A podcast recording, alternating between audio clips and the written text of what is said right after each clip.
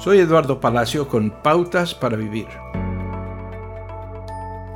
¿Qué fue lo primero que hizo en esta mañana? ¿Tomó su teléfono y siguió viéndolo de largo? ¿Y qué hay de anoche?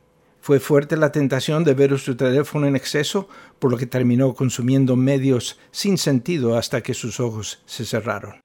En estos tiempos de incertidumbre y malestar no es de extrañar que nos sintamos ansiosos y incómodos. En lugar de volvernos hacia aquel que se preocupa por nuestros seres más íntimos, damos vueltas sin sentido. Aquí está la alternativa.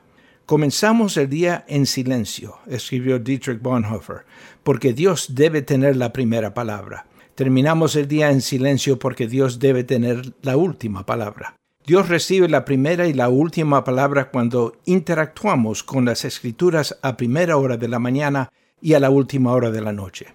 ¿Cree que esto es un poco demasiado? No solo de pan vivirá el hombre, sino de toda palabra que sale de la boca de Dios dijo el mismo Jesús. El Espíritu Santo obra a través de las Escrituras para refrescar nuestras almas y transformar nuestro carácter, hábitos y relaciones. Acá hay un desafío. Decida darle a Dios la primera y la última palabra durante las próximas dos semanas. Haga de las Escrituras lo primero y lo último que vean sus ojos y luego escuche esto es lo que Él promete acerca de sus propias palabras. No volverá a mí vacía, sino que hará lo que yo deseo y cumplirá con mis propósitos. Acaba de escuchar a Eduardo Palacio con Pautas para Vivir, un ministerio de Guidelines International. Permita que esta estación de radio sepa cómo el programa le ha ayudado.